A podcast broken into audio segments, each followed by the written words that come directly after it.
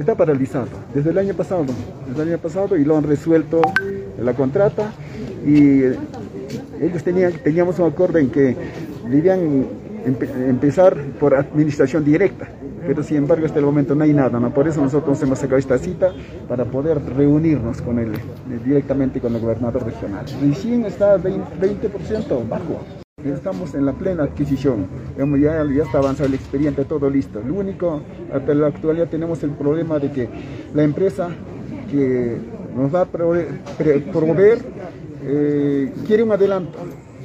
La Contraloría, las normas no nos permite adelantar de ninguna manera. En eso estamos. Entonces, posiblemente estos días nos internarán.